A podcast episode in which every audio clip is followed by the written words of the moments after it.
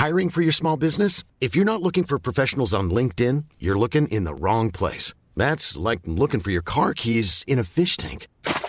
LinkedIn helps you hire professionals you can't find anywhere else, even those who aren't actively searching for a new job but might be open to the perfect role. In a given month, over 70% of LinkedIn users don't even visit other leading job sites. So start looking in the right place. With LinkedIn, you can hire professionals like a professional. Post your free job on linkedin.com slash people today.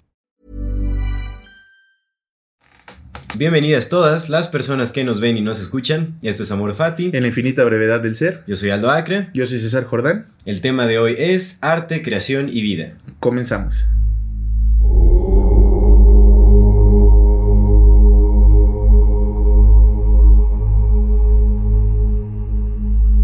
Amigo, muy buenas tardes. ¿Cómo estás? ¿Cómo Muy estás? bien, muy bien. ¿Tú cómo estás? Contentísimo. Sí, empezando la semana, ¿cómo, cómo va comenzando todo? Ya sabes que, que ahorita con que estamos grabando los lunes, nosotros grabamos los días lunes, la, la semana para mí se me sincroniza bien bonito, ¿sabes? Porque Claro. ya arranqué con todo, estoy haciendo algo que me encanta, estoy aquí con compañía que me, que me encanta estar, amigo. Entonces Gracias, hermano, igual. llegas completo, lleno de energía el resto de la semana. Sí, estimular un poquito la, la cabeza, la mente, ¿no? Para activarse en, en muchos Sí. procesos. Qué curioso. ¿no? Cómo, cómo los días de la semana los configuramos, o sea, en, en- en el infinito de venir de las cosas del universo, Ajá. para el universo la semana es una mamada, o sea, le da Sí, igual sí. si es lunes, Sí, martes, seguro, o sea, seguro. no- pero, pero el ser humano dijo, güey, los lunes es cuando empieza la vida, Sí. ¿sabes? y es como, pues qué curioso, porque a mí en lo personal los domingos, ¿qué crees que sí se me hace un día muy, muy pausado? Hasta el sol se siente distinto, pues por eso se llama Sunday, Mm. Pues el Sí, día del sí, sol. El día del sol. El día del sol sí se siente más... Cierto. Es, es curioso. Sí. Pero bueno, amigo, el arte, cre- arte creación y vida. Arte, creación y vida. Vamos a estar hablando un poquito de, de estas concepciones del arte, cómo, pues de entrada, ¿qué es el arte, no? Cómo comenzó el arte con nosotros los seres humanos, porque el arte es una concepción humana, ¿no? Definitivamente. El universo ni siquiera tiene un lenguaje que te diga, "Ay, esto se llama arte, no tiene un lenguaje, pero es matemático. Sí. Entonces, eh, es interesante pues, ver de dónde viene. Es una cómo- idea humana. Claro, cómo vino humana. evolucionando con nosotros, un poco hablar de lo que es el arte y pues eh, ver qué es el arte conceptual, porque es lo más, lo más cercano a lo de nuestro sí, ahorita sí. y ahí anda hay un temita muy... muy Es importante tocarlo, ¿no? Porque hay- creo que hay, hay muchos. eh, pues digamos que hay un conflicto en cómo se percibe el arte conceptual, ¿no? Eh, Sí, se, se debate bastante sobre su, su funcionalidad en la vida. como en todo, ¿eh? Como el mérito que, que merece, etcétera. Pero sí, es, es importante y es necesario cuestionar absolutamente. Porque es lo más representante lo ahorita. Es lo que se supone que el arte conceptual es el, el arte del siglo XXI, ¿no? O hermanos es lo que más está produciendo, entonces es importante tocarlo. Eh, ¿Te parece si vamos empezando justamente con, con esta información que traes, amigo? Claro, es bien interesante. Creo, creo que hay algo muy importante también para tener una idea más clara de lo que significa arte para eh, nosotros humanos es eh, irnos hacia los orígenes, ¿no? ¿Cuáles son Sí. los primeros vestigios de arte que se han encontrado en, en- en la humanidad? Sí. Y es lo que eh, comentábamos fuera del aire, estamos hablando acerca de, de, eh, eh, justamente de estos vestigios eh, artísticos, ¿no? Que de ahí vam- vamos a tocar ese tema, porque ¿por qué se consideran arte realmente, ¿no? O, o qué es lo que nos lleva a considerarlos arte. Pero digamos que estos primeros eh, vestigios eh, artísticos de la humanidad se encontraron en, en, en una, en, en la región central de India, en el distrito, en el distrito de Madhya Pradesh, eh, en una cueva que se llama Daraki Chatan y otra cueva... eh, Me encanta que cómo está- sabes bien, lo- cómo sabes pronunciar los nombres de los, de los hindúes. Ah, más o menos, honestamente chido, no sé si pero. Yo que no sé nada, para mí es... oh, y, y en Bi- y Bimbetka. Y, y es eh, lo- eh, los petroglifos de Bimbetka, digamos que son los, los primeros este, vestigios artísticos de la humanidad, que datan de 290 mil a 700 mil años. ¿no? Que es algo que estábamos hablando. Se, se dice que son de. datan de 290 mil años. de- Antes de Cristo. Ajá, de 200 del año este, 290 mil antes de Cristo, pero que nuevos estudios eh, nos han llevado a la especulación de que podrían ser Más más, antiguos todavía. y llevarnos hasta 700, hasta el año 700 mil antes de Cristo. Me gustaría antes de, de- de que sigas nada más dar una pequeña ace- acepción, de esto para, para ponernos en, en cabeza de qué estamos hablando del, del tamaño de este tiempo. De entrada, pues nosotros cuánto vamos a vivir, 100 años. ¿Qué son 100 Aproximado, años? promedio, ya, ya En este, promedio. ¿Qué son 100 años? espera- siendo, esp- teniendo esperanza, la esperanza suficiente. Entiéndola, para- señor. Exactamente. Pero que son 100 años para los 290 mil que hablamos. Pero, Sí, no. pero estamos hablando que 790 mil eh, años eh, son aproximadamente ya cuando estaba el, el Homo erectus. O sea, Ah, ni, siquiera, ni siquiera comenzaba el Homo sapiens. Estaban en, esa, en esa conversión del, del hombre que acababa de bajar del, del- del árbol. Bueno, acababa entre comillas, porque hablamos de periodos enormes de años. Y, y era el hombre que apenas tenía un contacto con su propia conciencia, Ujú. con lo que lo rodeaba y con lo que él mismo era. Y ya estaba haciendo este tipo de, de expresiones, por no ponerle arte, de expresiones. Claro, que es, es importante ahora este, dar a conocer cuáles son estas expresiones eh, artísticas, bueno, consideradas como artísticas, que son petroglifos, ¿no? Que en realidad eh, petroglifo lo que significa es eh, tallado en piedra. Yo en piedra. Ajá, entonces lo que se encontraron fueron cúpulas, una es- especie como de, de cúpulas o, o cavidades circulares talladas en, en- en piedra. Chambota, güey. Sí, sí, definitivamente es, es una labor que toma su tiempo, toma su, su dedicación. Eh, me parece que fueron en, en una cueva central en Bimbetka. eh, había eh, al- alrededor de 40 mm, cúpulas de estas, que son las que datan de 290 a sie- a 700 mil años aproximadamente. Pero en las cuevas de, de Darakichatán, que es la que te mencionaba, ahí, eso es aún más im- impresionante, porque en estas cuevas se encontraron eh, como 500 eh, cúpulas talladas en, en- en estas cuevas. Y, y estas datan incluso, bueno, se cree que pueden eh, pertenecer a 400 mil, de 400 mil a 1.8 millones de años. De años. 1800 este, millones de años. No, perdón. un- Uno sí, un, este, 1.8 un millón, ocho- un- un millón unos ochocientos mil años. Sí, sí, sí, que estamos hablando del Homo ergaster, que el, es- que el Homo ergaster es Ajá. el que, o sea, empezó el, el Homo, eh, el Australopithecus afarensis, que todavía no era un género Homo, Homo, que eso fue hace 5 millones y luego empezó a evolucionar y de los primeros homínidos fue este, el Homo ergaster. Estás hablando de los Ah, primeros. el predecesor del Homo erectus. sí, así claro, es. o sea, Exactamente. Estamos hablando de. Pero, pero, bueno, ahorita que lo comentas, no, no voy a caído en la razón. Y deja tú ya parte del arte, porque estamos hablando del arte. ¿Cómo explicas que un ser, que el Homo ergaster, o sea, el, el primerito que se puso en. Los primeros que se pusieron en pie. ¿Qué herramientas usó, carnal? O sea, ¿sabes? Está- estás hablando de grabar Sí. en piedra. No estás hablando sí, de, sí. de dibujar, güey. O sea, estás hablando de grabar en piedra. Y era un vato que se supone que no usaba herramientas, que ni conocía el fuego. Pero ya, de, de hecho, ya había herramientas, de las primeras herramientas que eran este, pues, eh, piedras con eh, puntiagudas, que se utilizaban para, para tallar, ¿no? Manches. Y, eh, y este es- esto es impresionante, porque bueno, de hecho no sé, no hay un eh, conocimiento preciso sobre la funcionalidad de estas eh, cúpulas, de hecho por eso es que se considera arte, porque realmente no hay un propósito funcional conocido eh, para estos patrones que se encontraron este, en, en las cuevas. ¿No? De hecho, son como las primeras expresiones de, de- algún patrón de, de comportamiento humano eh, que data de hace cientos de miles de años. Entonces es interesantísimo porque eso también revela un poco de qué es lo que consideramos arte como humanidad, porque es, es una expresión muy, muy general sobre qué, qué es y, qué es lo que puede ser considerado arte. ¿No? Si, si, si, estamos hablando de que estos son como eh, cúpulas que, que expresan eh, un patrón Reconocido por estos humanos antiguos, eh, eh, que es manifestado en, en estas paredes que no tienen ningún propósito. Eso le estamos llamando arte. Entonces, ¿qué es arte? Arte es la, la capacidad de poder interpretar y transmitir. ¿No? Eh, Podemos decir que, que, mm, cualquier manifestación que tenga eh, intención de ser comunicada Podría ser arte. ¿Es arte? Ajá. Es- esa, es, esa es la pregunta. Yo sí, yo sí estoy de acuerdo con, el- con esa idea. Sí, sí, No, sí, pero- entiendo. Eh, por- porque realmente, y bueno, ya más adelante que hablemos del arte conceptual estaremos tocando a, a De este, profundidad este tipo de temas. esta cuestión. Yo, ¿no? yo considero también, eh, honestamente sí creo, bueno, yo me dedico al arte, ¿no? yo, yo vivo de esto. Y, y, y sí, sí, sí, eh, siempre he tenido como, ¿cómo se me fue la palabra? ¿Cómo se llama? La, la intuición. La intuición de, de saber que, que lo que hago no es nada más para mí, sino siempre es para el otro. Lo hemos platicado muchas Sí. veces, ¿no? Eh, para, para ponerlo aquí en palabras. tú en este momento eres tú. Y yo en este momento soy yo. Tú no eres yo, ni yo soy tú. ¿Estás de acuerdo? En, un sentido más eh, eh, reduccionista. Físico, digamos. Si, vamos a ponerlo en la realidad, entre comillas, ¿no? La realidad interpretativa que compartimos todos. En este momento tú estás siendo tú y yo estoy siendo yo, ¿no? Tú no estás pensando por mí, tú no estás viviendo en mi cuerpo y yo no estoy viviendo en tu cuerpo. Así es. Eso nos hace individuos distintos. Pero al mismo tiempo, resulta que si yo soy yo, entonces para ti yo soy el otro. ¿Estás de acuerdo? Soy parte de la otredad, de toda esta masa que no eres tú. Y viceversa, güey. Como tú no eres yo, para mí tú eres el otro. Y Bernie es el otro. Y Wences que nos está acompañando. Saludos, aprovechando de una vez. Saludos, amigos.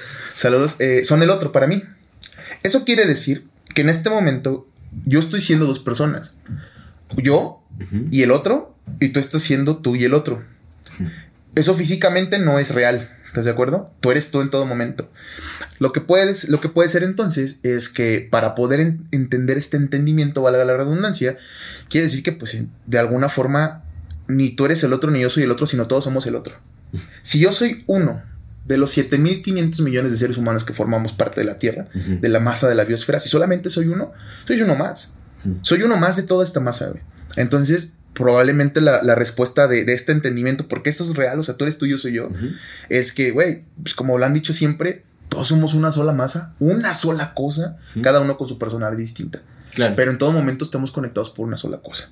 Ahora, con este entendimiento, lo que yo creo, considero es que cuando uno crea, en el momento, en el, segundo, en ese, en ese segundo de ahí, en el momento que está creando, está creando para sí mismo, por supuesto, porque para mí el arte siempre ha sido una forma de, investigación de adentro, de saber qué estoy pensando, de saber qué estoy sintiendo, de saber quién soy, de saber qué estoy haciendo aquí, cómo lo estoy pasando en ese momento, para explicármelo a mí.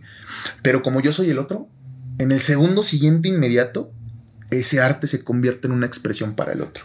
Sí. Siempre.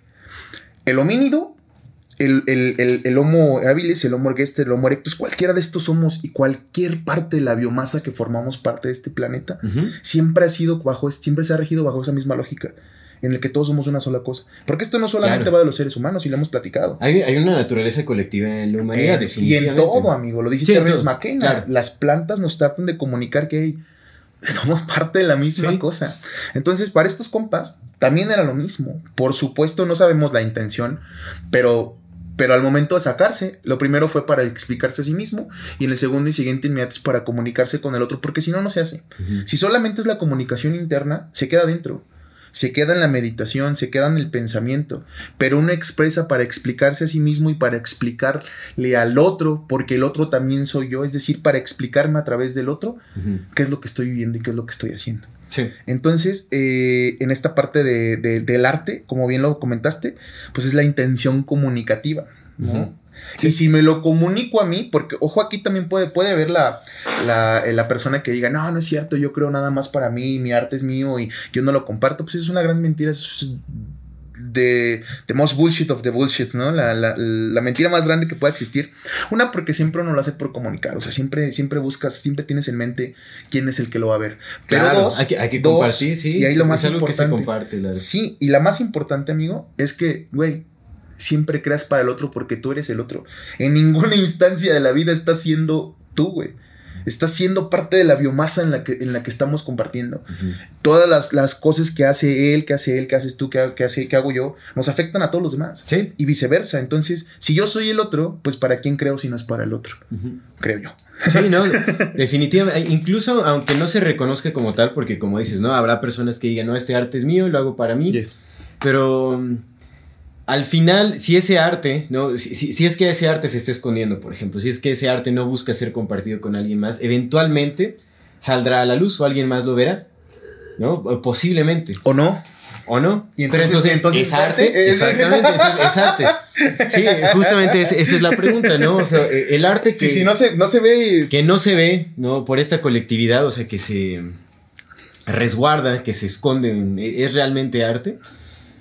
¿No? O sea, eh, eh, tal vez es arte mientras haya una persona que lo pueda presenciar, que lo pueda interpretar, que lo pueda disfrutar, ¿no?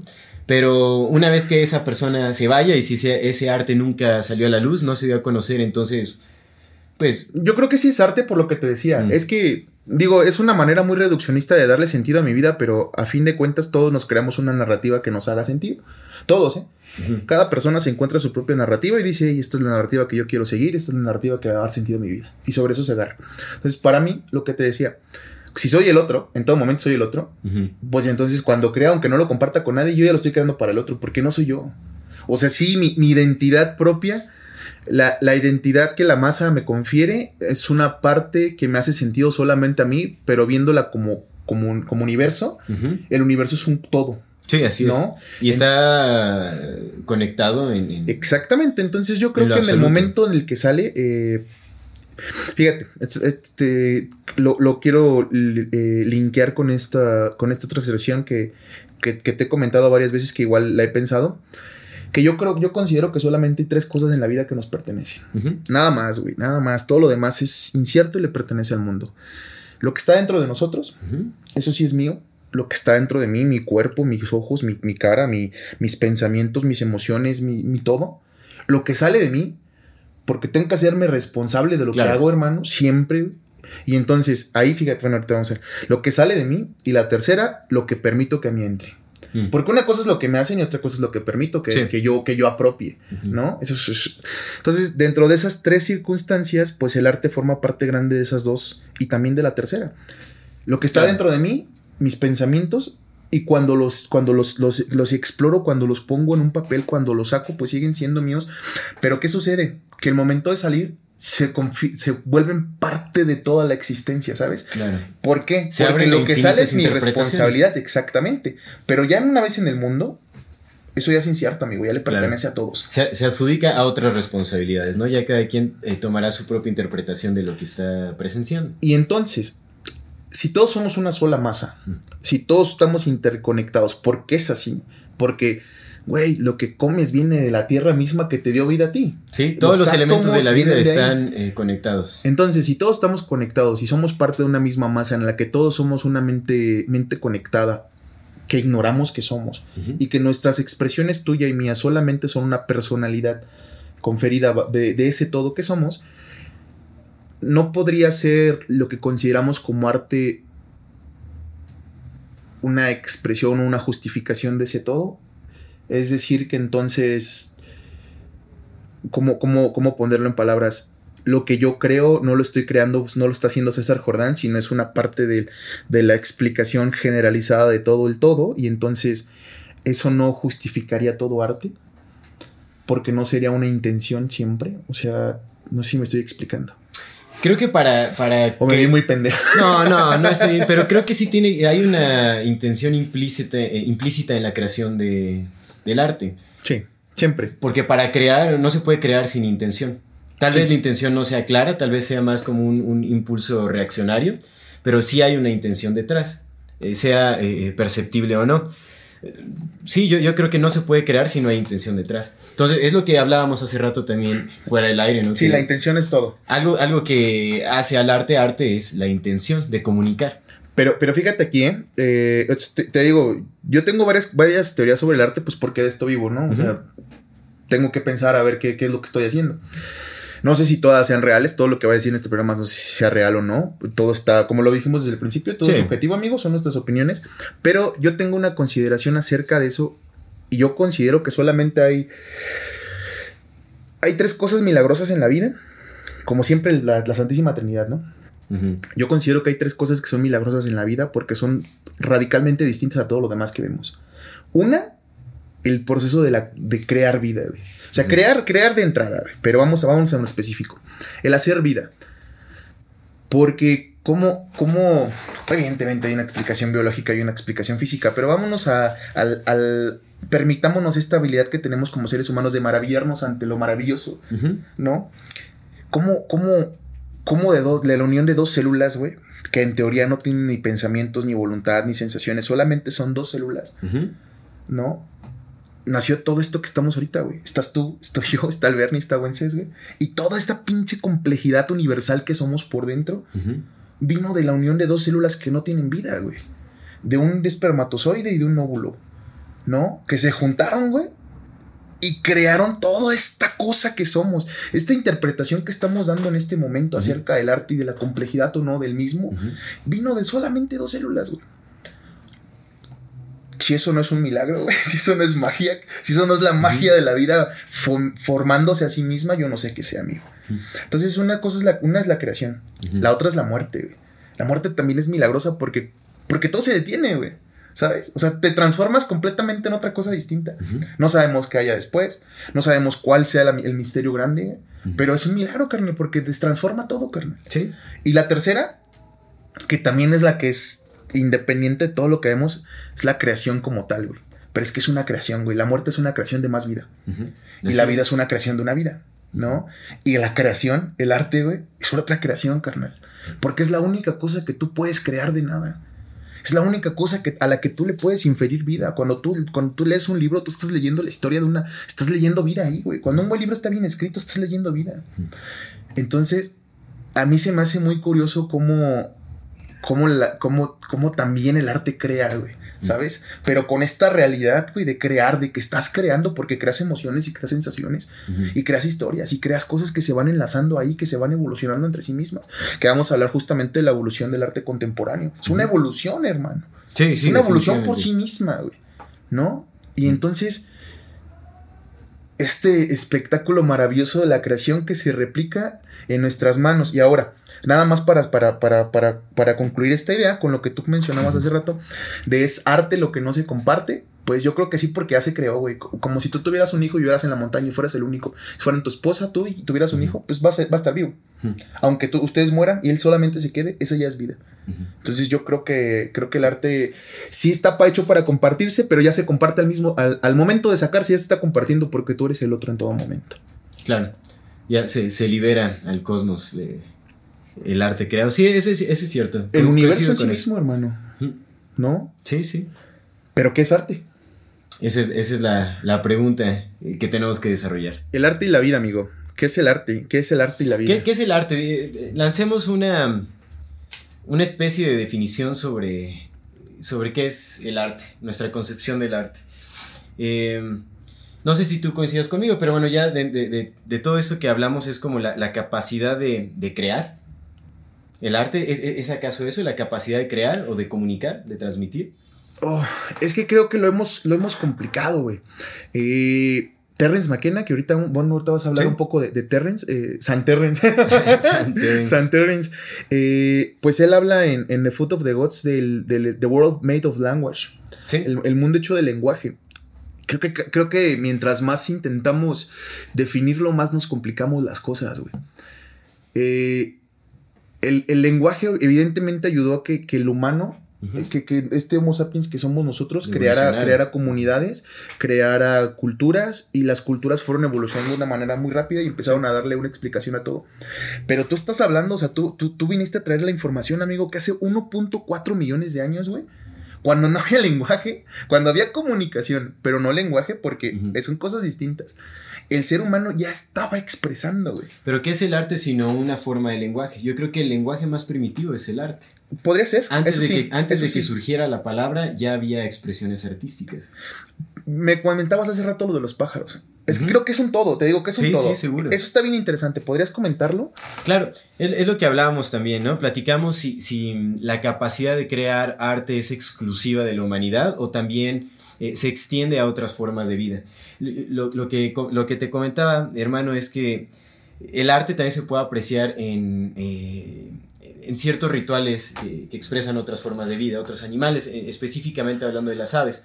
Hay muchas especies de aves que en sus rituales de apareamiento crean ciertas danzas por ejemplo, eh, em, manifiestan más eh, los colores de su plumaje, ¿no? Eh, crean patrones de, movimiento, de comportamiento. Incluso hay, otra especie de ave que, crean como una especies de, nichos en, donde em, acumulan ramas, artículos con colores, incluso ya este, pequeños artículos o artefactos humanos para crear decoraciones que atraigan em, a las hembras de su especie, ¿no? Entonces, eh, ¿es, eh, ¿es, acaso arte también esto? ¿no? El, el hecho de... de porque, porque estos animales también tienen la capacidad de, de creación. Seguramente no lo, Sí, no, claro. no lo conciben como nosotros, no lo llaman arte, pero es una...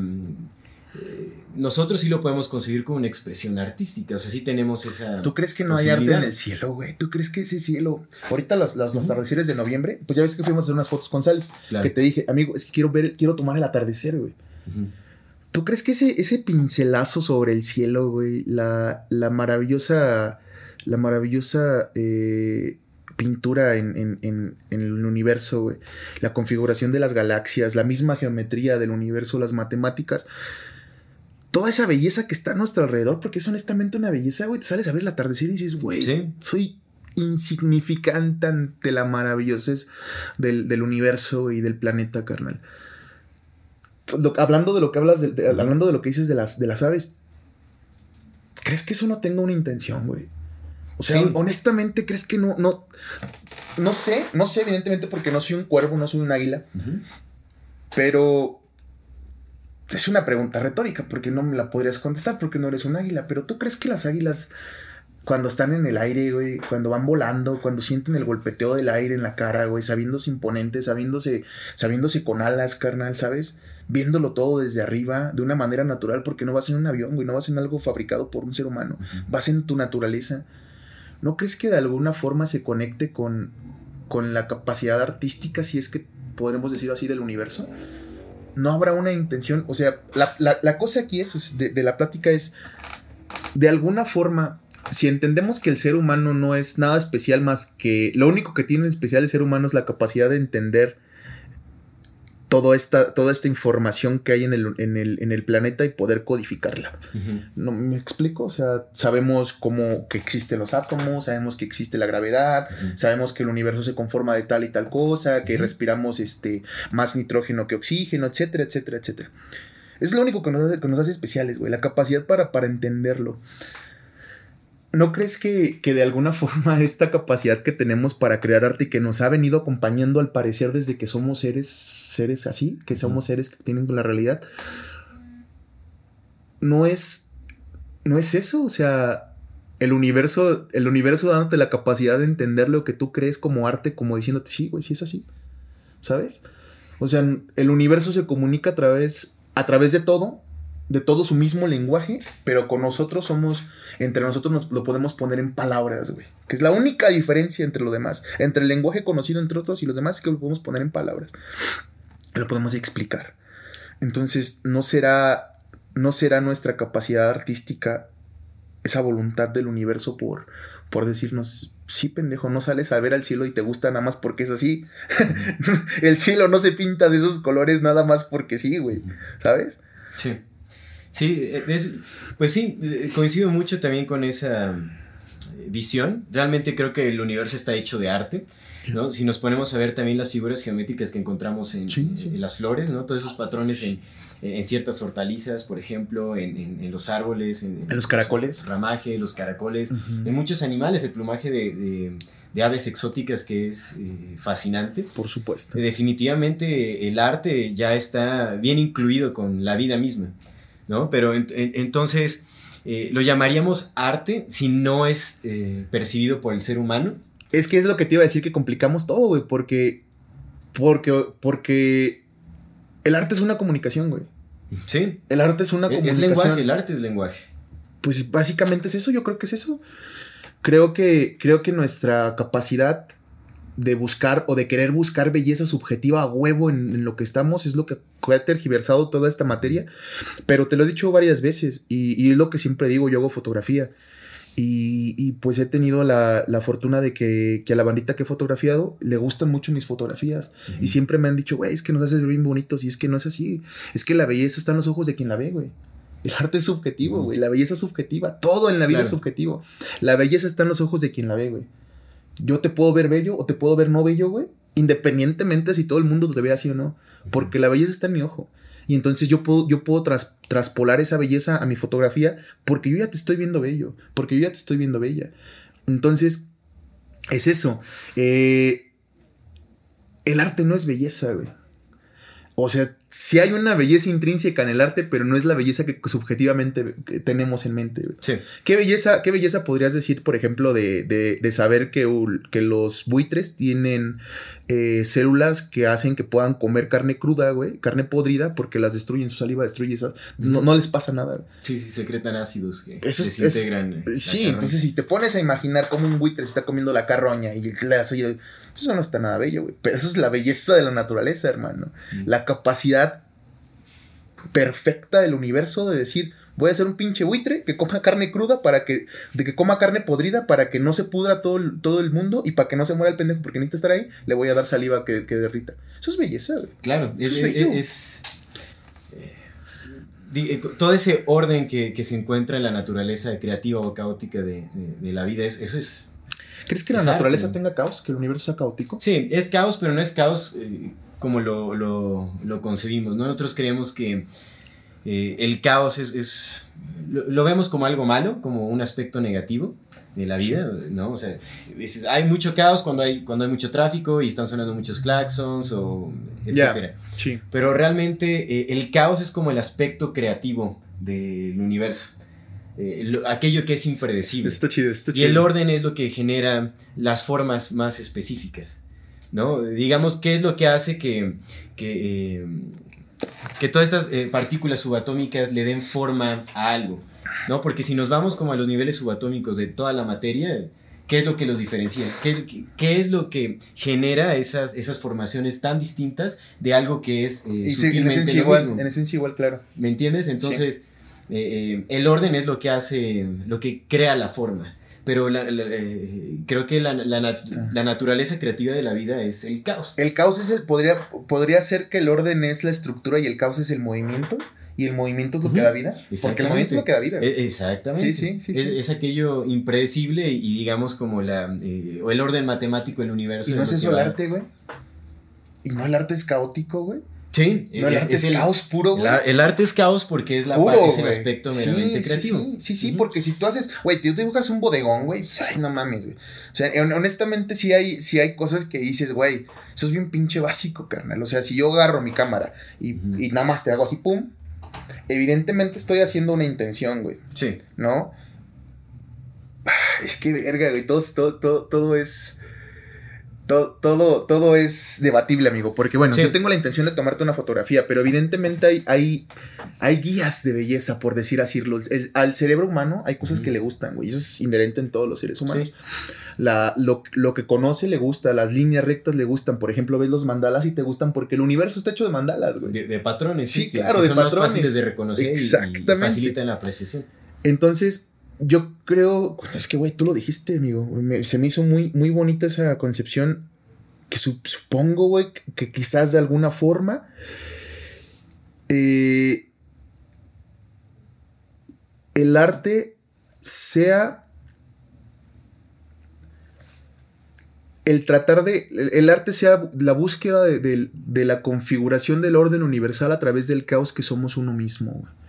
No sé si me explico. O estuvo muy, muy pendejo lo que dije. No. no, es como ese. Bicho Bernie está durmiendo, güey. Es, como ese intento por, por darle forma a, a, es que es lo que algo, algo que es eh, eh, infinitamente complejo. ¿No? Es como. Ya. creo que. ¿Qué es lo que hacemos como artistas? ¿no? Yo, yo, también me considero artista porque practico arte desde hace muchos años. Básicamente, eso es un artista. Si es arte, es un artista. Claro. Para que también quitemos un poco esa pinche concepción de, ay, soy artista, güey. Sí, sí, sí. todos tenemos la capacidad de hacer arte. Bueno, ya, ya las sociedades decidirán cómo valorarlo y, el criterio de la gente, ¿no? Eso, ¿qué, es lo que vamos a llegar al final? Exactamente. Por supuesto. Pero creo que eh, cuando eh, en el proceso de creación de arte sucede algo muy interesante, muy mágico. Eh, que es, es, algo que dice también Terence McKenna, que cuando en, el proceso de creación artística sucede una conexión con eh, eh, otros campos de realidad u otras dimensiones, en donde hay una, una, conexión que trasciende la, la propia individualidad. ¿no? Estoy de acuerdo. Llegamos a un campo eh, podríamos decir que nos conectamos con el alma de esta tierra porque es lo, más cercano a lo que podemos eh, trascender. Después de la conciencia humana está también la conciencia de la, de la tierra, que es lo que hace el chamán, por ejemplo. Ahorita vamos a hablar de, cómo Terence McKenna compara al artista con el chamán, en, el propósito que juega el, eh, o el papel que, juega el, arte o el artista en, la vida. Pero realmente, cuando el artista se conecta a, este, este, a esta conciencia más colectiva, o esta conciencia que trasciende la, nuestra individualidad, eh, el, entendimiento que puede, porque, bueno, el, entendimiento que, llega a través de esta, de esta conexión más sutil eh, puede variar muchísimo, ¿no? Siempre. varía muchísimo. Pero digamos que lo que pescamos de este mm, de estas eh, dimensiones, de estas nuevas dimensiones de entendimiento, lo buscamos plasmar en el arte. Creo que el arte es un lenguaje mucho más complejo que la misma palabra. Eh, ¿Qué es lo que hace el artista? Pero a la vez es más simple, güey. ¿Cómo? A la vez es más simple. Es más simple, pero creo que expresa más en menor contenido. ¿No? Las cosas que no podemos expresar meramente en una conversación, en, un párrafo intelectual. ¿no? El arte para mí trasciende el intelecto de, muchísimas maneras y nos conecta justamente con un orden superior a, nuestra individualidad. Estoy de acuerdo. Entonces, eh, eh, y esto, esto habla muchísimo de, del arte, ¿no? La, la, capacidad de podernos conectar con un entendimiento que trasciende a la misma humanidad, ¿no? Que nos conecta con una conciencia superior como podría ser la de la Tierra. Pues es lo que te decía hace rato, güey. El universo diciéndose a sí mismo, interpretándose a sí mismo a través de los ojos de nosotros para que veamos que sí es arte, güey. O sea, es el universo observándose a sí mismo, hermano. Exactamente. exactamente, exactamente. es, como una forma de conectarte con tu yo superior para traer nuevo entendimiento, manifestarlo y poder transmitirlo. Ahora, no quiere decir que todos los artistas lleguen a este nivel de, o bueno, todos los artistas lleguemos a este nivel de conexión. Déjame, déjame decirte Pero por lo menos es un intento de hacerlo. Este, antes de, de, de, de esa, déjame comentarte algo que, me hizo mucho pup de lo que decías ahorita justamente. Mucho Fíjate, mucho pup. Eh, Stephen King, a mí me gusta mucho Stephen King porque pues, el vato pues, escribe un putero, ¿no? Y también es muy famoso, pero honestamente sí tiene muchos tropos que dices, güey, pero, pero el vato tiene un entendimiento de la psicología de sus personajes bien bonito. Bueno, Stephen King tiene un libro que se llama On a Writing, mientras escribo. Y el vato en ese libro dice, bueno, yo te voy a enseñar a escribir, yo nomás te voy a decir cómo escribo yo. Y hay una cosa que a mí se me hizo impresionantemente acertada porque a mí me pasa lo mismo. Y fue como, verga, güey. Eh, que otras personas que ya, ya se dedican, ya profe, bueno, en ese tiempo yo no me dedicaba profesionalmente a esto, pero dije, güey, que los que lo hayan pensado antes que yo quiere decir que no estoy tan incorrecto en lo que estaba sintiendo. Stephen King dice, güey, que el buen narrador no escribe las historias, güey. El buen narrador es como un arqueólogo. Eh, va a una tierra, va a un monte, güey, y en el monte empieza a decir, ah, mira, aquí como que hay algo extraño. Y empieza a cavar, güey. Y una vez que cava, encuentra un hueso, güey. Y una vez que encuentra un hueso, sigue buscando, güey. Y entonces ve el pinche mamut y dice, ah, verga, esto es un mamut. Y entonces empieza a limpiarlo, güey. Y lo limpia y lo pule y al final queda el esqueleto del mamut y dice, hey, este es mi descubrimiento. Pero el mamut siempre estuvo ahí, amigo. Y entonces lo que dice Stephen King es lo mismo. Es que es eso, que el, que el escritor no es un escritor, es un arqueólogo, güey, de historias. Lo que hace es llegar, te sientas frente al hoja en blanco y empiezas a escribir. Y solita la historia te va diciendo quién, qué es lo que te va a seguir y quiénes son tus personajes y cada personaje. Cuando, cuando una novela no es buena, es cuando tú creas esos personajes, güey. Cuando tú le dices, ah, este güey va a decir esto porque yo quiero que diga esto. Y este va a ser así porque yo quiero que sea así. Y eso no es así. Eh, pasaba, me pasó algo similar cuando escribí mi primera novela. Eh, me vino la primera imagen así fue, güey, brotó en mi mente un hombre muriéndose de calor. Y yo quería saber por qué se estaba muriendo de calor. Entonces empecé a escribir y solito se fue dando, güey. y, me terminé, terminé un capítulo, güey, y dije, bueno, pues esto ya a ver qué sucede, güey. Y al otro día tenía la, la necesidad de volver a escribir, y volví a escribir, güey. Y cada uno de mis capítulos que estaba escribiendo ni siquiera era porque yo quería que la historia continuara así. Te lo prometo, amigo, una vez, cuando, porque lo paré a la mitad de escribir, y después lo retomé, como unos meses después, hasta hice un listado de las cosas que yo quería que mi novela dijera, güey. Nada, güey. La, novela terminó siendo como la novela quería que ser, quería ser, güey. Claro. Y pues a mí me encantó. Y para, al parecer a la gente también me dieron un premio por ello. Y esa fue mi primera novela, O sea, no es como que yo sea un chingón, es porque, güey, dejé que las cosas fluyeran. Del, yo soñaba, amigo. Tuve dos sueños así claritos, güey. Un sueño de, unas sombras alargadas, güey, así con ojos blancos que andaban a través de un cerro, güey, buscándome, güey. Y cuando desperté lo escribí porque sabía que la historia, güey. Y yo escuchaba a los personajes hablándome, ¿sabes? Así, en la cabeza diciéndome.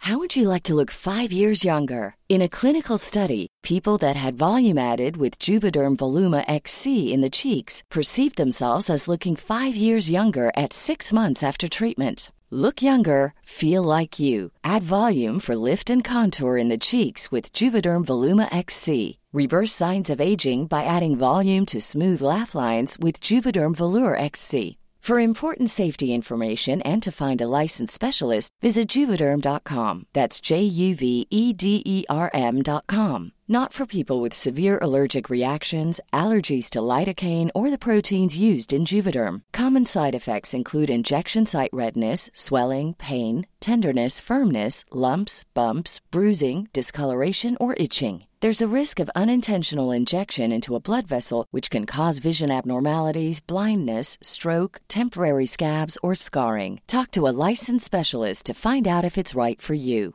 There's never been a faster or easier way to start your weight loss journey than with PlushCare. PlushCare accepts most insurance plans and gives you online access to board-certified physicians who can prescribe FDA-approved weight loss medications like Wigovi and Zepbound for those who qualify. Take charge of your health and speak with a board-certified physician about a weight loss plan that's right for you. Get started today at plushcare.com slash weight loss. That's plushcare.com slash weight loss. plushcare.com slash weight loss. Güey, necesito que cuentes esto, que cuentes esto, que cuentes esto. Yo obediente lo hice, güey, y mira, eso es lo que me tiene aquí. Porque la intuición siempre, la intuición es parte del, del quehacer artístico. Claro. Ya no del arte, del quehacer artístico. Porque ahorita lo que tú mencionabas, que, que me gustaría que, que, que, extendieras esa idea de, de la diferencia de los artistas, uh -huh. es que una cosa es hacer arte y otra cosa es el quehacer artístico, güey. Uh -huh. ¿No? El arte está ahí, lo podemos crear todos, güey. Evidentemente estos vatos que hicieron en sus piedras hicieron arte, güey, pero no son Dalí, güey, no son este Octavio claro. Paz, güey, no son, ¿sabes? Sí, eh, sí, no eran esos, carnal. ¿Por qué? Porque el quehacer artístico es, otra, es una actividad humana. Uh -huh. El arte es una actividad que al parecer estamos viendo que es universal, ¿Sí? ¿no? que viene de algo que no. Pero el quehacer artístico sí es humano. Es distinto ese proceso. Eh, Es muy interesante esto que dices sobre, sobre cómo fluye una especie de información que se canaliza tal vez de otras dimensiones sí, sí, para ese quehacer artístico. El, el, hacer arte, para hacer arte hay que entrar con una especie de trance. De trance, sí. En donde te olvidas de tu individualidad.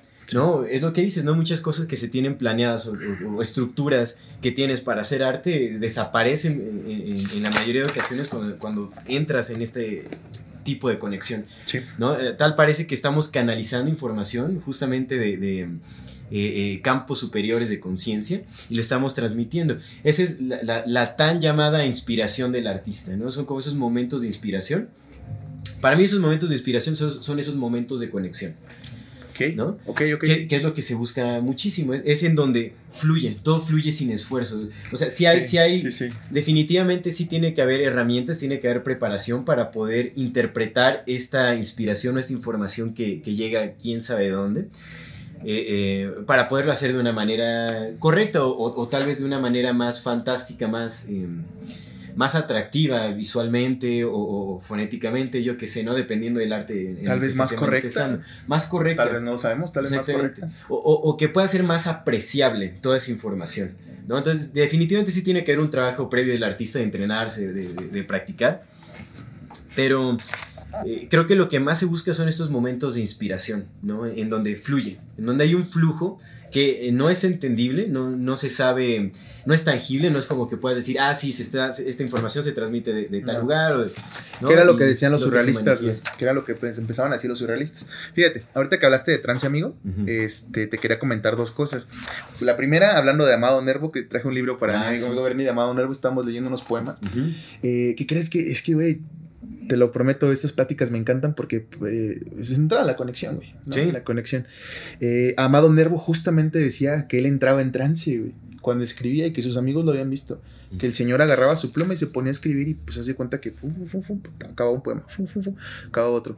Y hablaba justamente de esa etapa de entrar en trance para la creación. El vato era un, un hombre muy religioso pero también tenía las dudas de la, de la existencia de Dios. Era un hombre muy, muy educado, o sea, sabía muchas cosas. Uh -huh. Y él entraba en trance.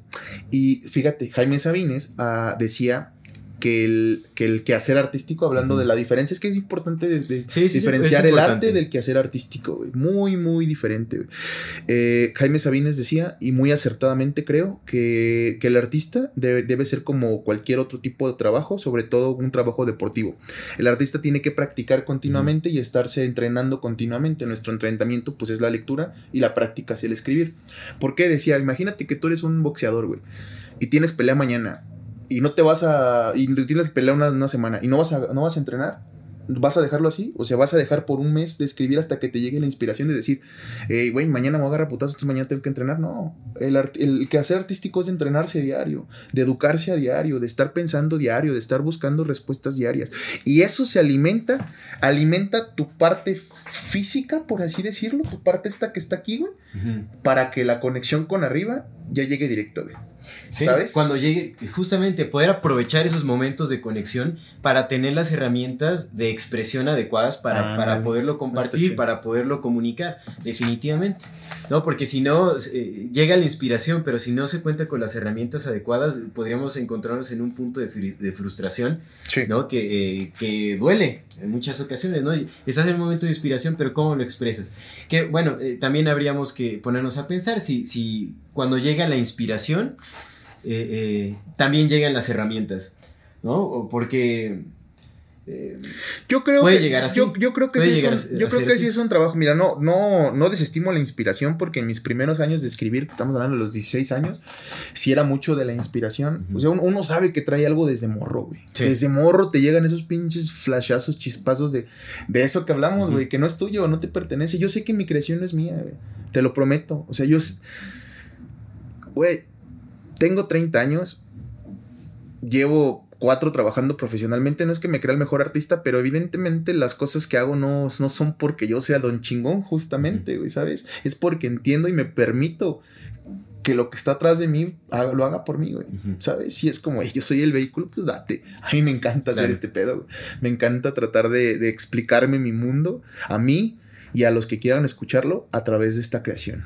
Eh, pues amigo, eh, tuvimos un, pequeño recesillo justamente y estamos aprovechando ese receso para hablar eh, del último tema que queríamos comentar en, en esta parte del programa, que es acerca del arte conceptual y del arte contemporáneo como ahora lo, lo vemos, ¿no? Estamos, estamos debatiendo, amigo, si el arte, la determinación del arte, ¿no? Por así decirlo, amigo. Un- un- bueno, realmente creo que es, es importante que mm, comentemos o, o- o, mm, demos una, una breve introducción sobre lo que es el arte conceptual, cómo surge. Ya. ¿no? Tú me mandaste un artículo para que pudiéramos analizarlo y compartir al Está bien respecto. chido, ¿ah? Está bueno, Está es, bu- es- está es bueno el una buena reflexión. Este, pero eh, no sé si puedas introducirnos un poco a, a lo que justamente maneja este artículo sobre Sí. qué es el arte conceptual y cómo nace. ¿Cómo nace? ¿No? Bien, eh, bueno, pues siempre ya hablamos de que el arte es, un- es una construcción universal, pero hablando ya de la parte humana, o sea, de, de- de- de cómo lo interpretamos más recientemente, pues ha habido las famosas corrientes, ¿no? Entonces en 1900, de- a partir de 1900 empezaron, a- bueno, de antes, pero de ahí se empezaron a acentuar como las corrientes. Empezó primero con el modernismo, me parece. Eh, fue una evolución del arte. Primero los primeros artistas, los, los teóricos del arte, por así decirlo, que también eran artistas. Es importante, amigo, tener, tener en mente que las personas que crearon los movimientos no fueron vatos que vivían en la calle y que te tocaban tambores con cubetas y que decían, ah, yo soy un artista. No, no, no, no, no, olvidémonos de esa parte. Es que ser artista, lo que te decía hace rato, es que ser artista no es, no es nada, güey.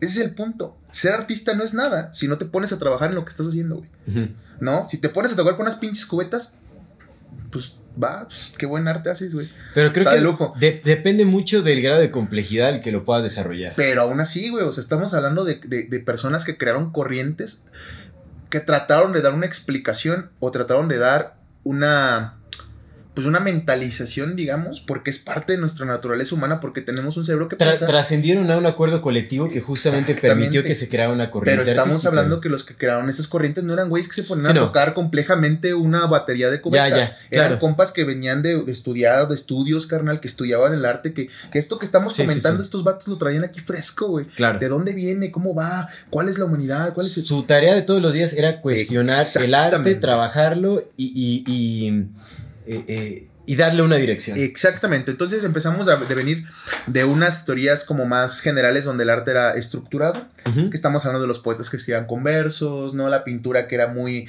que, que era, pues, expresionista, ¿no? La, bueno. Tenemos este tipo de construcción, viene la Primera Guerra Mundial y los, los artistas que, que sobrevivieron a eso dijeron, güey, pues el mundo es un caos, pues el arte ya no puede ser así tan sobrio como eso, el mundo es un caos. Y entonces empezaron a, a- a cambiar la, la parte de ser tan formal y tan orden, a irse al caos y lo empezaron a deconstruir, que vino el posmodernismo, con una deconstrucción del arte, que era una deconstrucción eh, buscando la visualidad y buscando la interpretación del mundo exterior para concebirlo en el arte. Luego llegó André Breton, que fue un poeta, que ojo, ojo aquí bien importante, por eso es bien importante saber dónde vienen las cosas. El surrealismo nació en la poesía. ¿Por qué? Porque la poesía, la poesía es el arte primitivo, el, el arte más grande es la poesía. Yo no sé si, yo no sé siquiera si llamemos arte a lo que es la poesía en el universo, porque la poesía es algo que anda, anda volando por allá afuera. Y entonces lo vemos en todo, en todo, en todos los actos. Hay poesía cuando escribimos, hay poesía cuando tocamos, hay poesía cuando vemos. Y entonces la interpretación de esa poesía es como que lo más abstracto, por así decirlo, lo más directo con, con esa, esa voluntad creadora que anda volando en el universo. Entonces sí lo veían, ¿no? Entonces André Breton empezó a, a- a- a cambiar esto y decía, güey, pues si, si el mundo real es un caos, ¿por qué no empiezo a explorar mis sueños? Porque en los sueños entonces viene la respuesta. ¿Por qué no empiezo? Si el afuera es un caos, en el inconsciente lo, puedo, lo puede estar, no el caos. Ujú. Entonces empezaron a explorar el inconsciente como una forma de respuesta Ujú. a lo demás y empieza el surrealismo, que, que usaban dos técnicas muy importantes. La primera era la escritura automática, donde se sentaban y ponían lo que, se, lo que se llama donde el buen trance, que llamaba, se sentaban y ponían a escribir, fum, fum, fum, lo- La canalización. Todo, a- a hermano. toda su expresión. Exactamente, así todo, la, la sucesión de ideas que tuvieran en mente, fum, fum, las escribían. Y la otra era una especie de técnica como de dibujo a mano alzado, donde también hacías líneas, pero podías eh, eh, crear, ¿no? Pero todo venía del inconsciente. Y la idea era justamente no buscarle una interpretación al inconsciente, sino dejar que el inconsciente trabaje en la creación. Era la forma de, de hacerlo, en, eh, era su forma de hacerlo más directo, por así decirlo, más, más cierto, porque viene no de un proceso de pensar, sino de un proceso que está atrás, que es lo que hablamos de, de esta conexión con el arte universal, ¿no? El arte del universo creándose a sí mismo. ¿Qué es lo que sucede? Que em- empieza André Breton, empieza a experimentar con esto, después se aburre del surrealismo y empieza a decir, güey, pues ahora quiero experimentar con otras cosas y el surrealismo es tomado por los pintores. Los pintores eh, al principio no eran bien aceptados, por- creo que nunca fueron bien aceptados por los surrealistas porque el surrealismo original tenía que ver con la escritura, porque es la forma más directa de acá, porque ya el, el transformar tus pensamientos en imágenes involucraba, según esto, pues un proceso de pensar, ¿no? Sí, más reflexión. Exactamente. Entonces empiezan a venir los surrealistas de tardíos como, como Dalí, ¿no? Que fue el, el representante más importante del surrealismo pictórico, pero que no, o sea, no, no venía de ahí. Y se empieza a dar también con la fotografía. Que justamente después del, del, del surrealismo, pues surgen otras expresiones como el cubismo, ¿no? Como tal estas cosas. Pero hay una persona bien importante que es Marcel Duchamp. Duchamp Duchamp. eh, Marcel Duchamp era, era, creo me parece que trabajaba en un, en un museo, creo que era curador de un museo. Total que él empieza, empieza a través del, del- de la fotografía, del, de la experimentación fotográfico, de darse cuenta. Lo que pasa es que hay algo bien, bien curioso con la fotografía. Esto viene de algo que se llama la semiótica del lenguaje. Te digo que todo lo complicamos como seres humanos, pero Sí. es en, en búsqueda de darle una, una, una explicación a lo que hacemos. Le- la fotografía retrata, es, una, es un retrato de un suceso, pero no es el suceso en sí mismo. Es una representación desde el punto de vista de un suceso. Y al ser hecha por una herramienta, no forma parte de tu interpretación del todo, sino de la herramienta misma del suceso. Entonces, si no es el suceso y no es una interpretación, sino es solamente es una mera canalización del suceso, básicamente es como que lo más cercano al proceso de, de, de dejar ser que puede ser, no sé si me explico, ¿no? Entonces, a través de esta exploración fotográfica, a través de obviamente de años y años de estudio, de estar pensando, de estar filosofando, de estar haciendo una, un acercamiento con arte, que es lo que platicábamos, pues entonces Marcel Duchamp dijo, güey, pues ¿en- ¿quién es quién para decir que es arte y que no? Si todo viene de un, de un discurso de acá Claro, atrás. que según el artículo que, que me mandaste, es- esta, El arte conceptual también, bueno, que propone este Duchamp, ¿no? Viene de, de una crítica justamente a, a- a la institucionalización del, del arte, ¿no? Lo- Los museos apoderándose, digamos, como de, de los parámetros que determinan qué es arte y qué no lo Claro. es, qué es un arte válido y, y cuál no. Claro. Porque él en una exposición que, eh, eh, tenía una, una pintura que se llamaba, no, no recuerdo bien cómo se llamaba, pero creo que era como mujer desnuda bajando las escaleras. Ok. Eh, Sus títulos da bien chido. que, sí, sí, sí, que de hecho creo que pertenecía también a- a- al estilo del cubismo, esta pintura. Entonces fue muy controversial en, este, en esta exposición y fue muy criticada porque supuestamente dentro de los parámetros artísticos que existían en la época, decían que los desnudos o las poses de desnudos tenían que ser en reclinación, o sea, tenían que Ah, estar reclinadas. Entonces que su arte era obsceno, lo tacharon de obsceno. ¿no? Entonces a él, él le, le pareció eh, absurdo completamente le- le- es- estos parámetros y entonces fue donde cuestionó quiénes son ellos, ¿no? Para determinar qué es arte y qué no lo es. Porque, ¿quién? O sea, ¿acaso los museos son los Sí, que dicen claro. qué es arte y qué no lo es? ¿Acaso son, es, es el Estado, son las instituciones? No, porque los museos pues, obviamente eh, eh, eh, están en alianza directa con el Estado, ¿no? Entonces, eh, bueno, la mayoría, ahorita ya hay, hay muchos privados, pero realmente en, en ese entonces pues sí era una, una alianza muy directa. Entonces surge justamente esta, él de hecho bajó un seudónimo en, en, una, en otra exposición en Nueva York, fue, eh, no me acuerdo cómo se eh, ah, no me acuerdo cómo se llamaba el, el- el seudónimo que utilizó. Armut. Ajá, ah, ah, ese, R. Mut. M-U-T-T. En donde justamente llevó una letrina. Un urinal. Un urinal, este, a- Con- sí, pero- pero, pero no, no es fíjate, letrina, pero un Pero orinal, sí. fíjate, la importancia fue la fotografía del urinal, no el urinal en sí mismo, fue la fotografía del urinal la que mandó a concursar. Por lo que te digo que se Mm. empezaron a utilizar el medio fotográfico para poder hacer nuevas Claro. experimentaciones. Sí, que eso, eso fue, fue posterior, ¿no? Porque en esta exposición justamente lo hizo para experimentar, como manches. para generar controversia Sí, sí. y este y, y, y- y- probar de una u otra manera que no que, que- que el arte Que todo puede ser arte. exactamente que todo absolutamente todo puede ser arte y que no hay nadie que pueda determinar qué sí lo es y qué no Bueno, pero a ver, fíjate, fíjate, ahorita que mencionas eso, de lo que estábamos platicando antes de- Ujú. de, de retomar la grabación, es que precisamente es lo que te digo, o sea, hay que ver quién fue el que dijo que todo puede ser un arte. Fue un vato que pasó años y años de estudio y trabajo y perfeccionamiento de lo que hacía, güey, para poder decir, fuck it, man, ya sé todo este pedo, no es lo que me convence, voy a, re- voy a regresar al origen, güey, a que todo puede ser arte, carnal. Y entonces empieza arte contemporáneo. Pero es aquí bien importante, güey, lo que hablábamos. ¿Qué sucede ahora con el, arte, con el arte contemporáneo, amigo? Que está con el arte conceptual.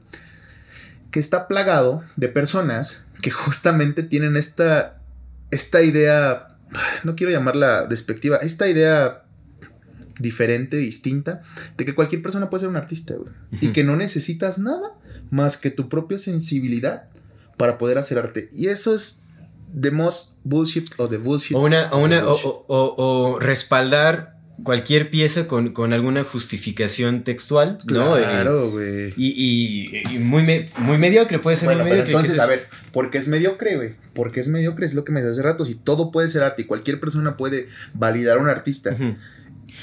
Porque es, Es- mediocre, güey. Es mediocre dentro de mis estándares eh, individuales. Al final, para mí algo que, algo que, que puedo yo eh, desvalidar como un trabajo de esmero, ¿no? Otra persona lo podría otra persona con un criterio completamente distinto lo podría eh, tomar como una gran obra de arte. Ahora, eh, creo que es muy evidente cuando creo, creo que podemos aprender a identificar qué se hace con mediocridad y, y qué no. Pero es que volvemos de nuevo a la subjetividad, güey. ¿Qué es mediocre y qué no es mediocre, güey? ¿Desde qué punto de vista lo está diciendo? Y es lo que decía de Shams, güey. Pero es que aquí lo importante, amigo, no es, no es, no es el resultado, sino de dónde viene. Siempre, de dónde partió. Hay que ver las trayectorias. Claro, justamente ¿por hay que ver el esfuerzo que, que llevó a tal desempeño. Sí, que porque, por ejemplo, en- ahorita tenemos al- trabajo final. Al este vato del, oro, del Oroxo, güey. El, el que hizo el Oroxo. Bueno, vamos, vamos a hablar de ese, güey, porque desconozco su trayectoria y tal vez haya hecho cosas importantes. Tal vamos vez. a hablar de la morra de las cubetas. No sé si tuviste ese pedo en Sonamaco.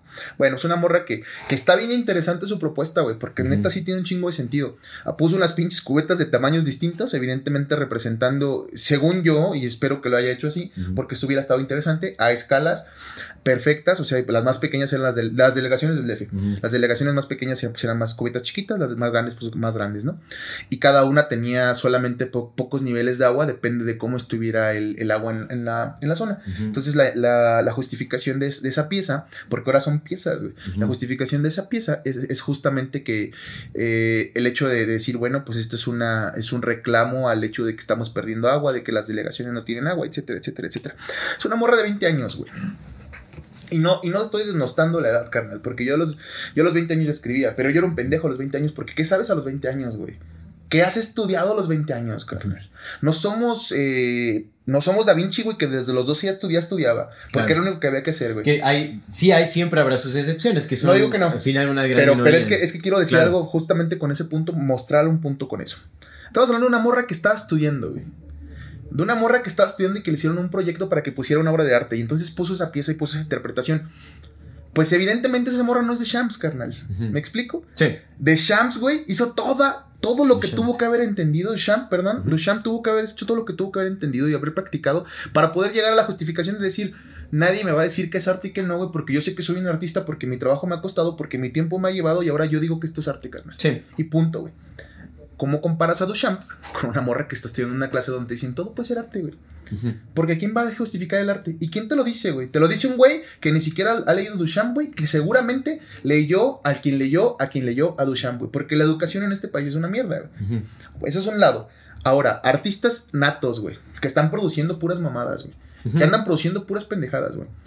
Si todo fuera, si, si, si es, es cierto, todo es arte, claro, porque es una expresión del ser.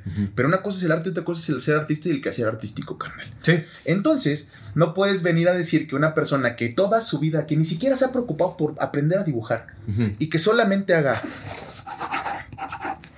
esas mamadas y que diga, güey, esto vale 10 millones de dólares y esto es arte porque yo lo digo y si tú lo dices estás pendejo porque quién puede decir que es arte y que no. Y que nunca se ha, preocupado por saber un carajo de técnica de dibujo, ese güey no está haciendo arte. Sí. Punto. ¿Sabes? Es que ese es el asunto. ¿Tú crees que el güey que, que hizo, el- lo- hablando del arte, porque bueno, podemos decir, ah, y entonces los güeyes que hicieron arte rupestre, pues no fueron a escuelas y no fueron, pues sí, carnal, pero el güey que hizo el arte rupestre no fueron todos, güey. Fue un cabrón, uno, que agarró y se puso a ver la piedra y dijo, ah, cabrón, en su, en su lenguaje, ¿no? En su lenguaje de simio. Hay que entender el contexto Claro, el güey, dijo, esa pinche piedra- esa expresión artística. ¿Esa piedra qué, güey? O sea, el, el mundo es salvaje. Estoy hablando como, como si fuera ese pedo, ¿no? ¿no? No sé cómo han hablado, pero fue un güey, o dos güeyes, o tres güeyes, que dijeron. "Pa, pa", para tratar de expresar su mundo, güey. Claro. Y lo hicieron una vez, güey. Lo hicieron otra, y otra, y otra. Y seguramente, güey, mientras pastaba y mientras caminaba, güey, ese vato en su pinche cosa aquí enorme, que no sé cómo funcionaba, carnal. Ahí andaba pensando, ¿qué chingados voy a hacer mañana? ¿Y cómo lo voy a mejorar? ¿Y cómo tengo que hacer este pedo? ¿Y cómo lo voy a entender? ¿Y cómo lo estoy entendiendo? Porque ahí te va otra. Los chamanes, carnal. En la tribu, no cualquiera puede ser un chamán. ¿Estás de acuerdo? Sí. No cualquiera puede sí, ser un chamán, güey. No cualquiera. Eso es bien importante. Porque tú vas a cerrar con eso, amigo. Y, quiero, y quiero dejarlo bien constatado. No cualquiera puede ser un chamán, güey. Sí. Tú no puedes, güey, si no tienes el, el chamanismo, carnal, adentro, tú no puedes a través de, de tu chamba, carnal, llegar a ser chamán, güey. El chamán dice, ese morro de ahí, ese güey, mándenmelo. Ese es el que me va a suceder. Claro. Y no llegas, no llega Juanito y, güey, pero es que no mames, yo toda mi vida me he preparado para ser chamán y, y he chingado de todo el día siendo chamán y me he ido a la montaña y, y te O va a sea, decir, Hay ciertas tú cualidades no, que. tú que- no puedes ser chamán, carnal. Hazte el líder de la tribu. No seas chamán, no puedes ser chamán, carnal. Y entonces lo mismo pasa con el arte, carnal. El talento sin disciplina no es nada, pero la disciplina sin talento tampoco, güey. Entonces, Entonces podríamos llegar a la conclusión de que arte puede ser cualquier cosa, Sí. pero artista no, no, cualquiera. todo- no cualquiera lo puede dijo, ser lo dijo el Remy, el de. Ratatouille. Un, un chef puede venir de cualquier lado, pero no. Como un chef puede ser cualquiera, pero algo así como un chef puede ser venir de cualquier lado, pero no cualquiera puede ser un chef. Así, es así. Un chef puede venir de cualquier lado, pero no cualquiera puede ser un chef. Y lo mismo pasa acá, güey. Un artista puede venir donde sea, hermano. Incluso de estas regiones que me- tú me comentabas, del, del África Oriental, güey, muy pobres. Ahí puede haber nacido un artista, por supuesto, sí. Pero no cualquiera puede ser un artista, carnal. María Sabina, ¿qué pasaba con María Sabina? La señora vivía, no sabía ni leer ni escribir, era ágrafa. Era una persona ágrafa, no es una persona eh, eh, no estudiada, no es una persona analfabeta, vaya, no es una persona que no sepa, simplemente no sabe leer ni escribir, pero todo lo demás está perfecto. Solamente no, se preocupó por leer y escribir, por hacerlo. Claro. Entonces, nada más rápida, ¿qué hacía María Sabina? Pues María Sabina desde los 12 años tuvo contacto con el hongo, carnal. Lo comía porque no había nada más que comer y le quitaba el hambre, güey. A ella y a su hermana. Su hermana no siguió, carnal. ¿Por qué no siguió? Pues porque no traía el destino, carnal. Y María Sabina, cada vez que tenía contacto con el hongo, le preguntaba al hongo y se permitía. Dice en su libro que, que ella llegó frente a, frente a la primera, así, la, su, su, más grande, la primera que fue su más grande ceremonia, llegó frente al libro de la vida y le abrieron el libro y entonces empezó a ver todos los símbolos y empezó a aprendérselos, carnal, y, y, a tratar de descifrarlos. Entonces, en cada viaje que hacía, trataba de descifrar una parte más del libro. Mm. Eso no es chamba, güey. ¿Eso no es disciplina, hermano? Sí, sí, seguro. ¿Eso no es un placer artístico? Claro, definitivamente. Mira, yo algo que sí creo es que todos eh, todas y todos tenemos eh, un potencial artístico intrínseco en, nuestra existencia humana. Si decimos que todo puede ser arte, entonces las expresiones artísticas pueden ser infinitamente diversas. Sí, sí. Entonces creo que más bien la tarea de cualquier persona que quiera o busque el camino del arte tiene que darse justamente eh, eh, a, la tarea, ¿no? Al, trabajo de encontrar cuál es su... Eh, su camino. Su expresión artística específicamente dentro de su contexto, dentro de su individualidad. Y trabajarla. sí hay que darnos a esa tarea y, trabajarla. Lo más importante es eso. La identificas. Una vez identificada, la trabajas y, la, desarrollas. Y, siempre buscando esa, constante evolución porque pues así es el arte. El arte también está en constante evolución. Obviamente no desde las pinturas rupestres que datan de hace miles de años al, arte que, eh, que, podemos ver hoy en día en, sus eh, infinitas expresiones ha, evolucionado el arte de una manera impresionante. Y ha evolucionado también también mentalmente y filosóficamente. Claro. eh, esto es bien importante que, que sepamos Sí, hay una justificación. Esta fue muy burda y muy breve esa justificación que dimos de cómo fue evolucionando, por, porque obviamente no nos vamos a poner a dar una clase aquí. Pero sí hay una justificación al hecho de entender que el arte contemporáneo, el arte conceptual es un reclamo a justamente quién puede juzgar que es arte, güey. Pero, hey, no es lo mismo que llegue, que llegue un carnal, una, una carnala que lleven 30 años trabajando, investigando, preocupándose por hacerlo mejor, que no más bonito. O sea, si yo voy a hacer un punto, a lo mejor a mí, a mí, César Jordán, me va a llevar 30 años decir que, güey, esta es mi representación del, del, de lo irónica que es la vida, güey. Pero, güey, ya me pasé 30 años haciendo todo lo contrario, güey. Haciendo enormes dibujos y haciendo experimentación de acá. Y luego estudiando, güey. Exactamente. Estudiando un chingo, güey. Creo, para poder decirlo. Creo que eh, sí es necesario, ¿no? También para, para poder eh, adentrarse como el arte conceptual o para poder manifestar alguna obra o pieza que, estudiar. Que, esté dentro de este entendimiento, estudiar otras corrientes artísticas y entenderlas y conocerlas, ¿no? O sea, antes de llegar al arte conceptual, definitivamente se tiene que haber probado otras corrientes artísticas para saber que tal vez con lo que más empatas es el arte conceptual. Tienes que aprender las reglas para poder romperlas, güey. No, no funciona de otra forma. Claro. Sí, sí, eso sí. Qué bueno, de, cada quien podría interpretar, o sea, existe esa libertad humana, te digo, ¿no? O sea, eh, pero es que también, o sea, al final las corrientes artísticas son, son acuerdos colectivos. Pero, pero es que entra la subjetividad, güey. Si no, o sea, la subjetividad es esa. No vamos a juzgar al arte conceptual porque decimos, ay, es que son las artes, son puras mamadas. No es cierto, güey. El arte conceptual tiene una justificación bien bonita, bien interesante y mm. real, güey. Sí. ¿Estás de acuerdo? O sea, si se justifica a sí mismo el por qué poner un pinche plátano pegado eso es arte, güey. Claro que tiene una justificación. sí, claro, puede haber una Ese güey puede ser una mamada, pero sí tiene una justificación. A lo que voy es porque mucha gente puede decir, es que si hay subjetividades, güey, pero lo que te decía, como todo subjetivo, hay, hay, niveles de subjetividades, por supuesto. ¿Qué pasa con este carnal del, del Jean, Jean Michael, Jean Michel Basquiat? Mucha gente lo toma como referente. Ay, está Basquiat, está este güey que hacía el, el que hacía este, ¿cómo se llama este carnal? El, ah, se me fue su nombre, que hacía puras, puras líneas de pintura. Bueno, este compa del, del Michael Basquiat, ese vato era, era grafitero, carnal. Claro empezó haciendo grafitis. artista de la calle. Empezó haciendo grafitis frente a las a las grandes Museos, ¿no? a las este, ¿cómo se llaman? Las galerías, güey. Ah, galerías. frente a galerías porque son tal güey. Entonces vivía en Nueva York, vivía como indigente en Nueva York y empezó a hacer grafitis frente a las galerías, güey. Pero sus grafitis, hermano, no eran mamadas, güey, no era una pinche, no era esto. Ni siquiera tampoco era la pinche así, la, la obra. Sus grafitis eran frases, carnal, que el vato había sacado de libros bien, bien cabrones, güey. O sea, libros chingones, güey. Libros, libros que, que son filosóficos, hermano. El vato era bien estudiado, que era pobre y todo, pero el vato se robaba libros, se metía a las bibliotecas, andaba siempre buscando qué pedo. Claro. Y entonces, No, obviamente. hubo disciplina, hubo esfuerzo, hubo trabajo, hubo 22 desarrollo años, de la habilidad artística. Fíjate, en dos años solamente a los 20 era, era, era indigente y a los 22 ya era, ya era millonario, güey. Claro. Pero eso no se dio gratuitamente, güey. No fue un güey que dijo, ay, este pendejo que hace rayas lo voy a lanzar. No, el vato estudiaba, carnal. Sí. Que también hay una naturaleza muy elitista en el arte conceptual, ¿no? Sí. que está eh, predeterminado también justamente por eh, instituciones eh, privadas, instituciones eh, del Estado, et- etcétera, ¿no? Entonces ahí también se presta justamente para muchas desigualdades, ¿no? Seguramente hay, hay artistas grandísimos que se han trabajado que no, no se podrán dar a, a conocer porque carecen de los medios económicos, eh, eh, ¿no? Para, Pero para es que poder mostrar eso no es el fin del trabajo. arte, güey. Es que lo- la No. belleza de este pedo es así, amigo.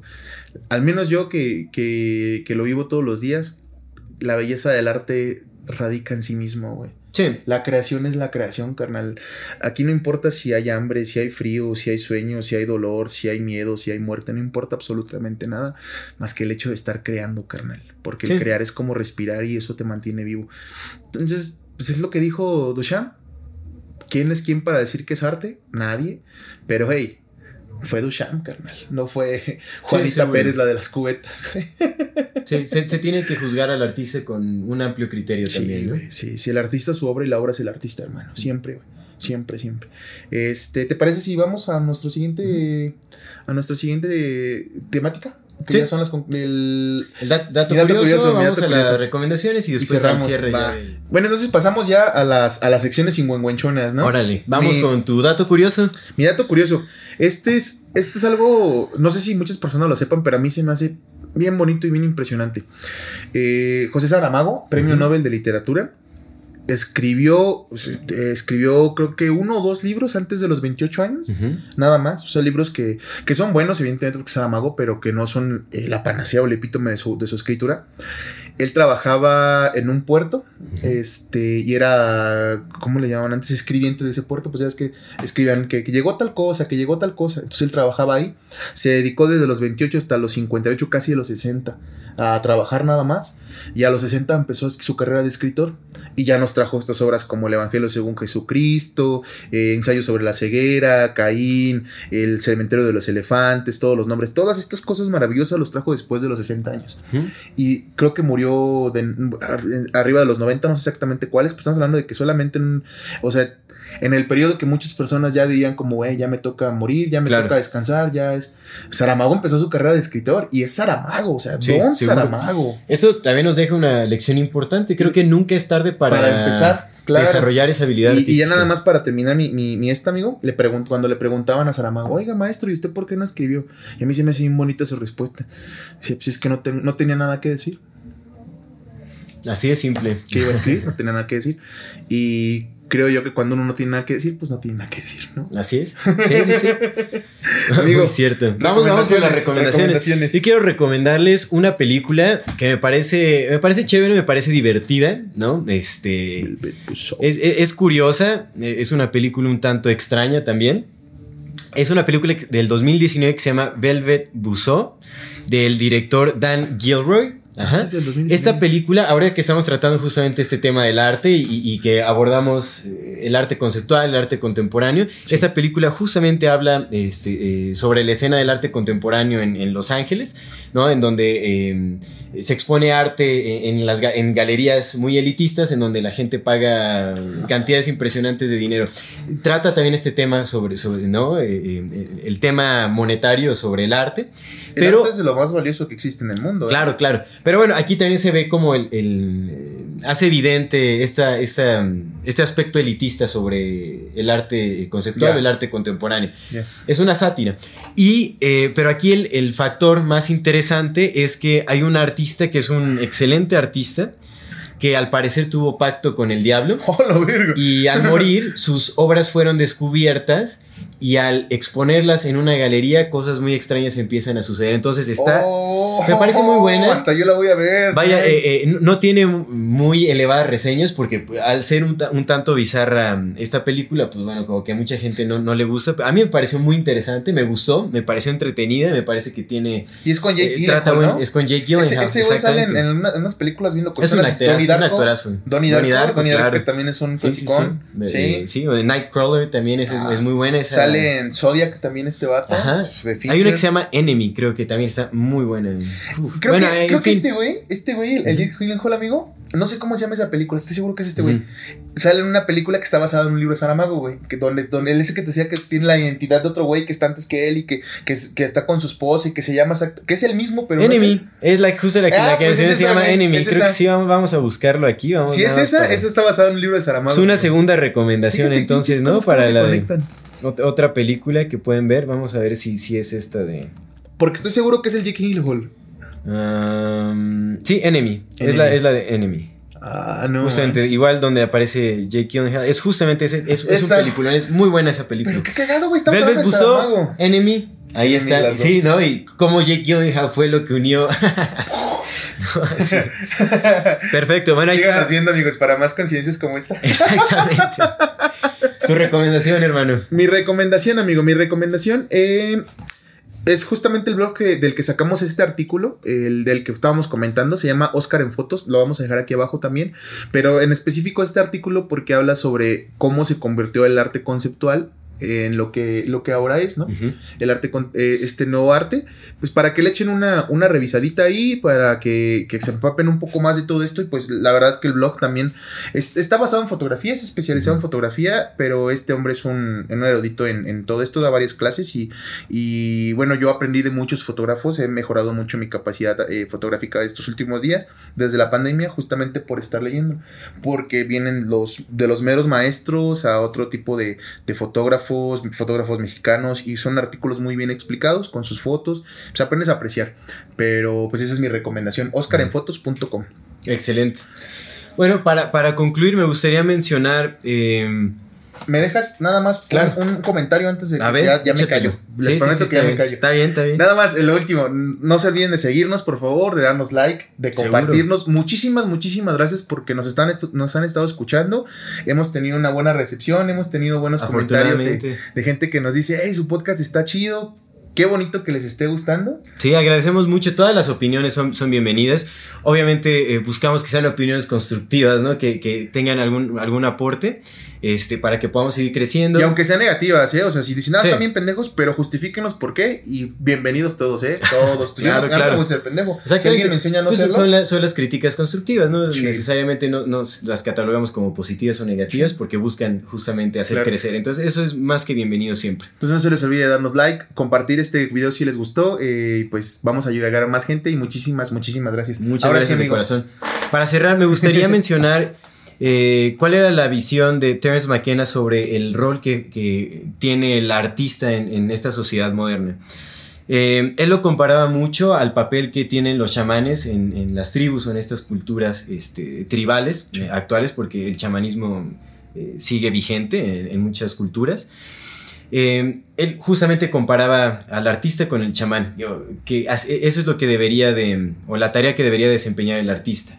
Así como el chamán eh, se adentra a dimensiones superiores de donde obtiene información que aporta a la evolución de la misma comunidad a la que pertenece, el chamán es el guía de, de, de estas comunidades, los dirige por un camino, eh, por un buen camino, un camino hacia la evolución, hacia el entendimiento, ¿no? El chamán ayuda a sanar enfermedades, a- les brinda entendimiento a las personas sobre sus problemas existenciales. Entonces, el artista también tiene ese potencial de conectar a dimensiones superiores y transmitir información a través del arte que está proyectando. Entonces, lo que dice Terence McKenna es que eh, la tarea que tenemos todos los que, los que queremos justamente desempeñar este trabajo artístico es el de darle guía a la humanidad para trascender este abismo oscuro en el que nos encontramos ahora. Así como el chamán es el guía del pueblo, buscar que el arte también sea el- el, eh, la guía de la humanidad.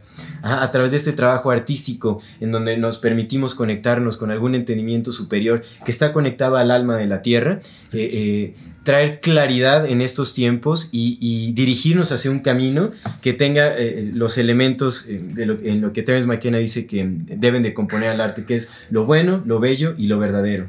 Para poder cambiar ese concepto que se tiene sobre la naturaleza eh, ambiciosa o, o, la naturaleza mala de la humanidad, sino a través del arte probar que el hombre puede ser intrínsecamente bueno. Wow. Qué belleza. Entonces, busquemos que el arte sea esa guía, eh, eh, desarrollemos nuestro potencial para que así como el chamán guía a su pueblo, nosotros podamos a través del arte darle dirección también a esta vida y, y, y crear una realidad que sea mucho mejor para, para todos nosotros. Nada más que agregar, amigo. Qué belleza, qué belleza de cierre. Amigo, hermanito, muchas gracias, gracias, por el compartir. Muchísimas gracias. Gracias a todas gracias a, todos, todos que nos están escuchando. Esto es Amor Fati. En la infinita variedad del ser. Hasta la próxima. Ever catch yourself eating the same flavorless dinner three days in a row? Dreaming of something better? Well, HelloFresh is your guilt-free dream come true, baby. It's me, Kiki Palmer. Let's wake up those taste buds with hot, juicy pecan-crusted chicken or garlic butter shrimp scampi. Mm. Hello Fresh. Stop dreaming of all the delicious possibilities and dig in at HelloFresh.com. Let's get this dinner party started.